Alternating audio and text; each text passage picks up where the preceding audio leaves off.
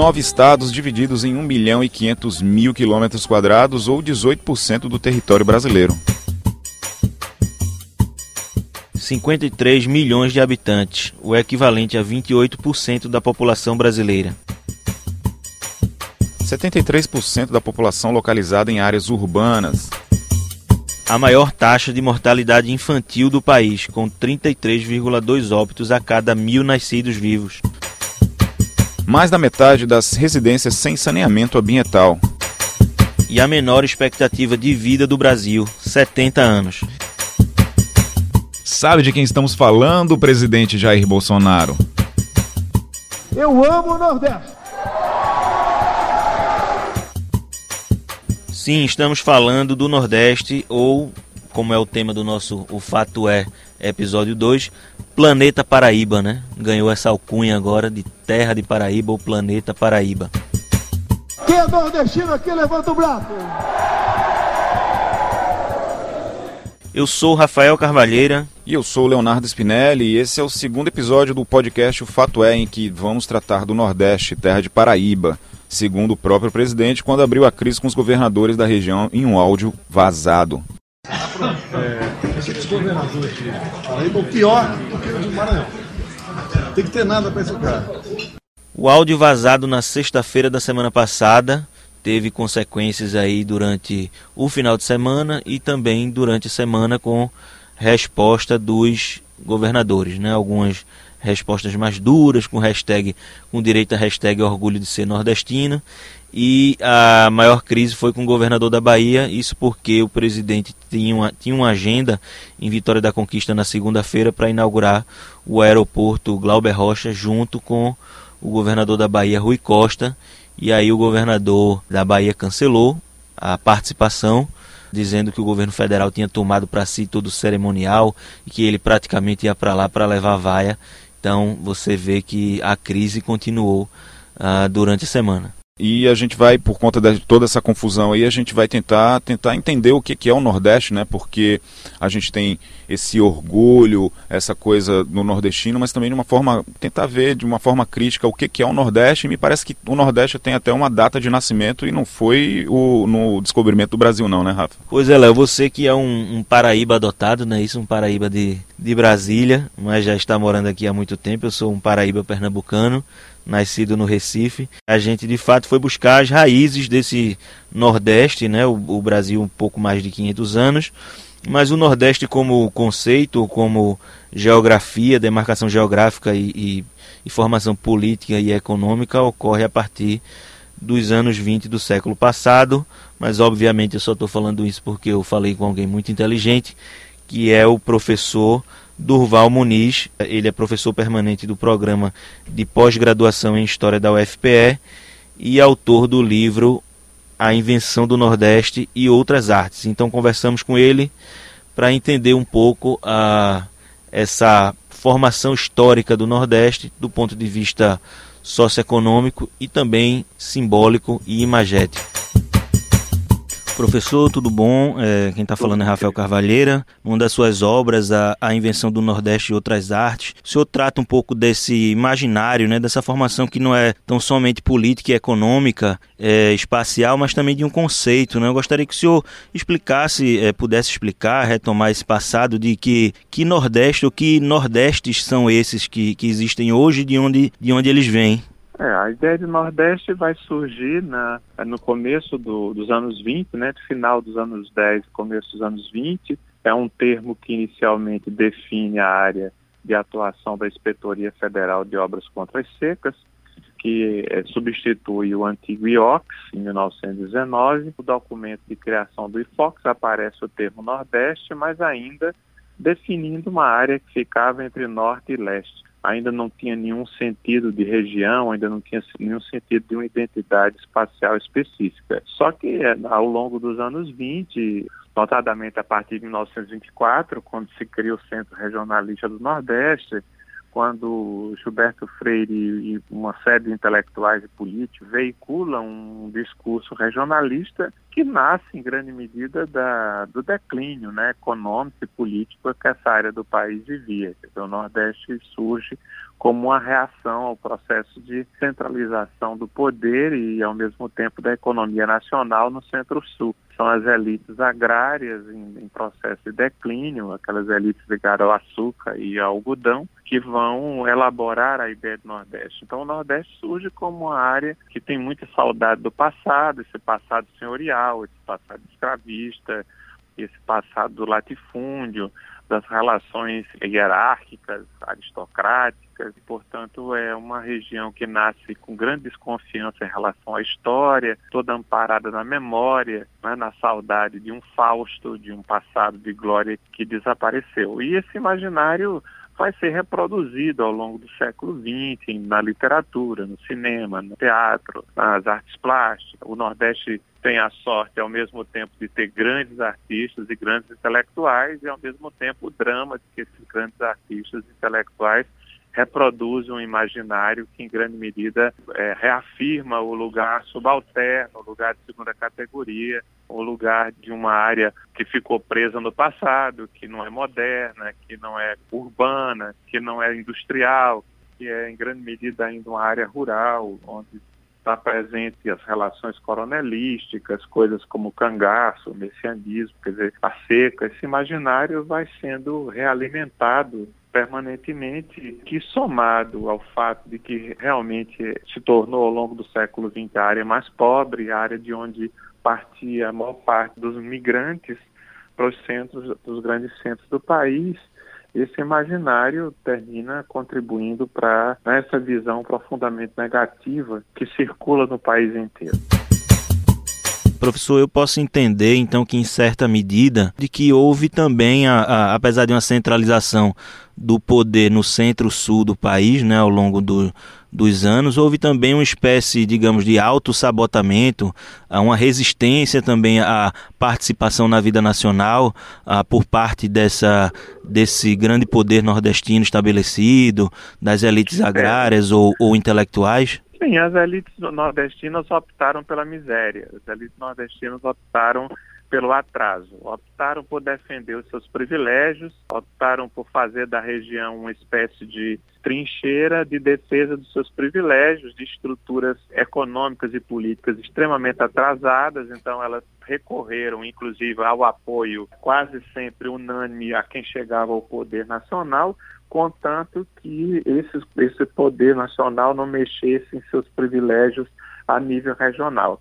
As elites nordestinas são tão reacionárias, tão conservadoras, porque as elites dessas, dessa região têm os mesmos defeitos, as mesmas características das elites de outros espaços do Brasil. Como é que a gente muda esse conceito? Há uma possibilidade, né? Porque o Nordeste também ah, é um conceito, né? É o, é, tem, há simbologias do chapéu de couro, essas mais atrasadas, mas também da, a, a, simbologia hoje em dia do Porto Digital, por exemplo, no Recife, de outras coisas importantes que ocorrem na região. Como é que a gente poderia trabalhar, digamos, para entender esse conceito de Nordeste como uma região mais avançada e, de, e por fim, mais para frente no futuro, de integração relação de fato com, com o restante do país? É, você disse muito bem, quer dizer, o Nordeste é um conceito, conceitos têm sentidos e têm significados que podem ser mudados. A primeira coisa que tem que se fazer é, é contestar as imagens estereotipadas tradicionalmente associadas ao Nordeste, é mostrar que o Nordeste é muito diverso, muito plural, né? Ele não se resume a essa caricatura que normalmente é apresentada nas artes plásticas, na mídia, na, na cultura de uma forma geral, até na produção mesmo acadêmica.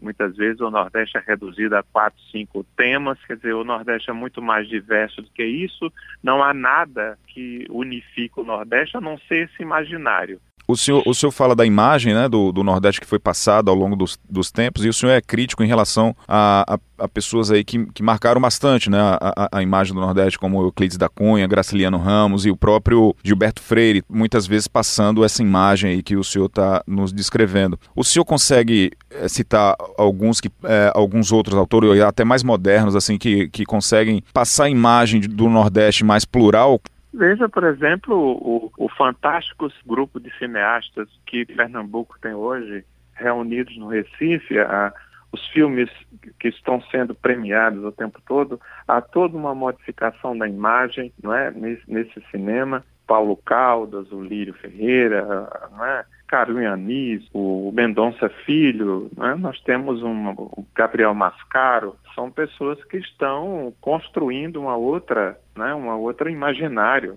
é, para a região, né? inclusive focalizando o fenômeno urbano, que por muito tempo né, parecia que o Nordeste não tinha cidade, toda a produção cultural do Nordeste se passava no meio rural ou em pequenas cidadezinhas, é como se o Nordeste não fosse um lugar onde tem três das maiores metrópoles do país. O Recife é uma das grandes cidades do país desde o começo do século XX, uma das metrópoles do país, e toda a produção cultural de Pernambuco parecia se dava em torno da cana, em torno do engenho, da usina. E havia, na verdade, uma recusa da cidade, uma rejeição da cidade, porque era uma rejeição generalizada ao moderno, à modernização, né?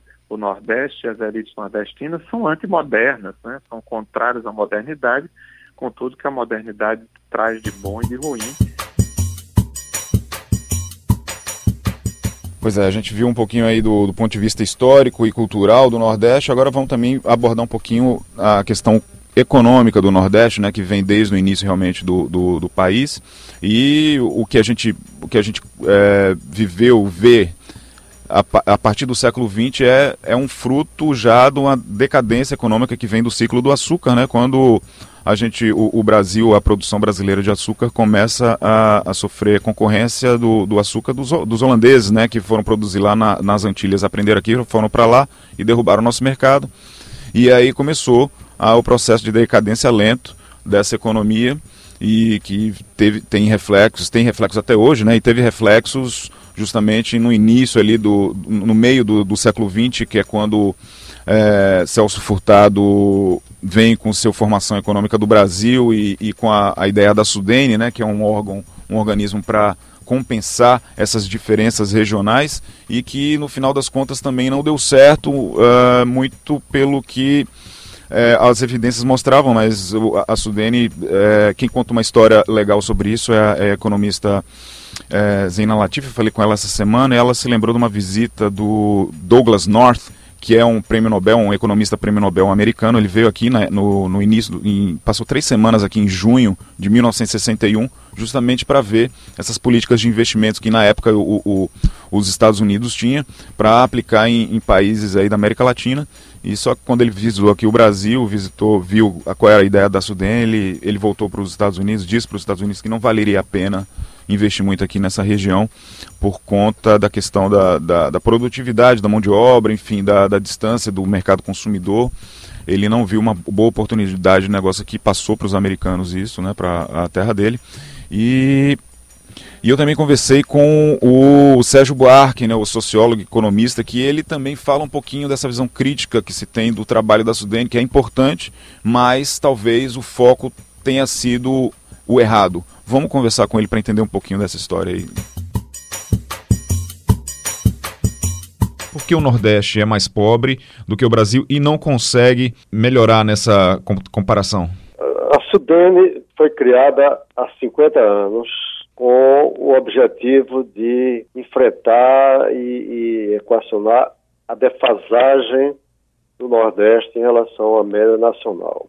50 anos depois, o Nordeste melhorou, se modernizou bastante, em grande parte resultado do trabalho da Sudene, mas continua hoje tendo a mesma participação no PIB per capita nacional. O PIB per capita de Pernambuco equivale a 50% da média nacional.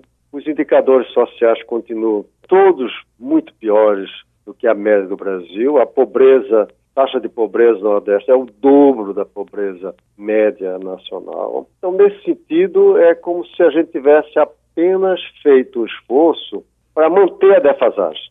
No meu entendimento, o motivo deste insucesso é que a gente não investiu nas causas e terminou atuando nos, nos, nos resultados.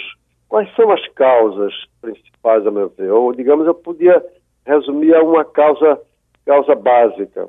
É o diferencial de competitividade da economia do Nordeste, que decorrem de três variáveis centrais.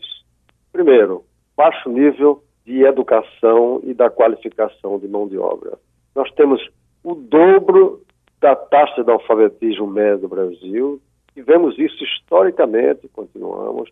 As notas do IDEB das escolas, eh, em todos os níveis, Fundamental 1, Fundamental 2 e médio, estão abaixo da média nacional, que mostram baixa qualidade. Os indicadores da educação todos mostram que a gente está muito atrasado, a qualificação de mão de obra também. Segunda variável, a infraestrutura. Nós temos um déficit de infraestrutura, nossa infraestrutura é muito mais deficiente do que no resto do país, ou pelo menos sul, sudeste. E o terceiro, o sistema de inovação. Gente melhorou muito, mas o nosso sistema de inovação está atrás da média nacional. E são esses três fatores que fazem com que a economia seja competitiva.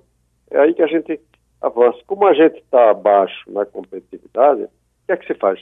Cria-se incentivos fiscais para atrair investimento, que só vem para cá para compensar o baixo nível de competitividade, porque tem incentivo fiscal. E vamos continuar eternamente precisando de incentivo fiscal. A causa central está nesses três fatores que definem o nível de competitividade da economia de uma região, que é a nossa capacidade de produzir bens e serviços com qualidade e preço capaz de concorrer com o resto do país, com outras regiões, inclusive com o mundo. Se a Sudene não tivesse sido criado lá atrás, a defasagem ia aumentar. Mas eu acho que ela trabalhou nos resultados e não nas causas. O resultado não, não, não resolve a questão essencial. A questão essencial, então, é, é justamente o baixo preparo da população e para reverter isso aí teria que se investir em educação mesmo de base. Eu vou mais longe, é o baixo nível de competitividade da economia. E ela depende desses três fatores. Não adianta a gente só ter uma educação melhor, porque senão a gente vai preparar a gente que vai sair para trabalhar em outros, em outros estados, em outras regiões. Precisa, principalmente, no novo padrão tecnológico que está se definindo. A gente está atrasado para acompanhar essa revolução tecnológica que está se difundindo rapidamente. Né? Na questão da educação, a gente tem alguns, uh, algumas cidades que se destacam, né, como Sobral. Pernambuco também é indicado aí como um, um, um, estado que vem dando uma melhoria aí na questão da educação. Além disso, a gente tem alguns parques tecnológicos aí sendo de, de novas tecnologias e, e, de geração de energia, como a, a energia eólica, questão da, da, da, tecnologia de informação. Assim, esses exemplos, eles não são suficientes ou eles são o início? O que o senhor não, eles são, são suficientes, especialmente na, no ensino médio, nós em certa medida estamos acima, um pouco acima da média, mas o resultado ainda não se manifestou na economia. Né? O caminho é um pouco esse. Eu acho que também ele está localizado. Pernambuco e Ceará conseguiu avançar nesses dois aspectos. Mas, ao mesmo tempo, na, no ensino fundamental, Pernambuco continua muito ruim. Ceará melhorou um pouco. Mas, e, e aí, por exemplo, na área de, de, dos parques ainda é muito pouco quando a gente compara isso com, com o que a gente tem eh, no sul, sudeste. Agora, é isso que eu dizia antes. O Nordeste modernizou-se, avançou bastante em vários aspectos. Os indicadores sociais melhoraram todos, mas em termos de defasagem, quase não mudou. Continuamos com a mesma distância em relação à média nacional. É um esforço enorme para não piorar a posição relativa ao, à média do país. Hoje a gente não vê muita esperança de, desse quadro mudar. A Sudene acabou de produzir um plano regional de desenvolvimento do Nordeste. O plano trabalha com três, seis eixos estratégicos e eles apontam a direção parecida com o que eu estou dizendo agora. Tem um, tem um eixo todo focado em inovação, tem um eixo de educação com muita força. Na parte econômica, além de novos segmentos econômicos, tem uma ação forte pensando em infraestrutura. Agora, isso pressupõe que haja um esforço combinado da União e dos Estados. Agora, a União tem que ter uma ação forte nessa direção. O que a União tem feito é conceder incentivos fiscais, mas não é esse o caminho. Se a União, com os estados, implementar o que o plano que a Sudene acabou de elaborar nos próximos anos, a gente pode mudar essa realidade. E os resultados finalísticos, que é PIB per capita, eh, pobreza, desigualdade, eh, qualidade do saneamento, isso pode melhorar muito e a gente se situar melhor em relação à média nacional do que a gente vem mantendo nos últimos anos. Caso seja implementado, eu acredito que a gente vai numa direção que daqui a alguma uma década, duas décadas, a gente vai ter uma realidade no Nordeste muito melhor ao que nós temos hoje em relação à média nacional. Agora, alguém tem que pegar esse plano aí e tocar ele, né? Isso, o senhor acha que isso, essa, esse protagonismo, essa liderança tem que partir dos governadores, esse, esse protagonismo, ou, ou, ou, esperar do governo federal? Eu, eu acho que tem que partir dos governadores, mas a União tem que entrar nisso também. É responsabilidade da União trabalhar pelo equilíbrio do território em termos econômicos, em termos sociais. Então, é responsabilidade da União. E se a gente tem hoje, historicamente, uma defasagem tão grande do Nordeste em relação à média. Então, a União tem uma responsabilidade muito grande. A União tem que alocar recursos diferenciados para o Nordeste nessas três áreas que eu estou citando, se quiser mudar. Maior do que tem em outras regiões. Tem que ter um investimento para melhorar a infraestrutura do Nordeste mais do que do, do Sul-Sudeste e inovação, no sistema de inovação também. Agora, isso não é um pouco frustrante, não? Porque o, o, atual governo ele foi eleito com uma outra pauta, né? Quer dizer, uhum. a, a pauta desse governo não é essa. O, o senhor acha que isso não é um pouco frustrante? Isso acha que isso, por conta disso, vai demorar ainda mais um pouco? O governo federal, a União, não aparentemente dá prioridade ao Nordeste. As últimas declarações do, do presidente, que no fundo refletem, dizendo é o que reflete, reflete um relativo desprezo em relação ao Nordeste. Por outro lado, o plano que foi concebido e elaborado pela Sudene foi a partir de uma demanda do ministro do Desenvolvimento Regional, que participou, e os governadores, os governos estaduais participaram ativamente. Esse plano vai ter que ser aprovado pelo Congresso. Traduzido isso em orçamento, em recursos, construir um pacto regional em que governos estaduais e governo federal entrem juntos numa estratégia regional. Mas eu concordo com você que, do ponto de vista do presidente, particularmente, não dá para esperar uma postura muito favorável. Embora, como ele foi francamente derrotado no Nordeste, pode ser que ele queira, a partir disso, reverter esse quadro, e isso seria favorável para a gente, jogando mais recursos, investimentos, tentar alterar essa situação. Então vamos acompanhar se esse novo plano de desenvolvimento regional, é, citado por Sérgio Buarque é, agora na entrevista, que teve participação na, na formulação dos governadores do Nordeste, os nove, participação do governo federal, técnicos importantes, e agora o projeto tramita no Congresso Nacional. Vamos ver se se ele é aprovado, acho que não tem uma boa chance de ser aprovado porque foi um consenso, e se dará resultados ah, daqui por diante. Nós vamos ficar aqui da Paraíba Pernambucana, eu é, e Leonardo, da Paraíba Praeira, não é isso? De Pernambuco, por assim dizer. Vamos acompanhar e continuar trazendo novas informações sobre o tema mais para frente, nessa longa odisseia que é o, a vida econômica, social e política do Nordeste. Então eu aproveito para me despedir, agradecendo a todos que, que nos ouviram e agradecendo a Léo por essa parceria no Fato É. Obrigado, Rafa. Uma característica legal e importante do povo nordestino é essa característica aguerrida, né? Quer dizer, desde, desde muito tempo, né? Desde Frecaneca, vamos dizer assim, é, questionando né, essa questão do, do poder econômico central. E vamos lá, é isso aí. Vamos voltar qualquer dia, qualquer hora. A gente, esse programa a gente teve a, a edição de som de Isaac Moura e a gente volta a qualquer momento aí para mais um podcast. O fato é. Grande abraço, tchau. É Brasil acima de tudo, é Nordeste no coração de povo, é Deus acima de todos.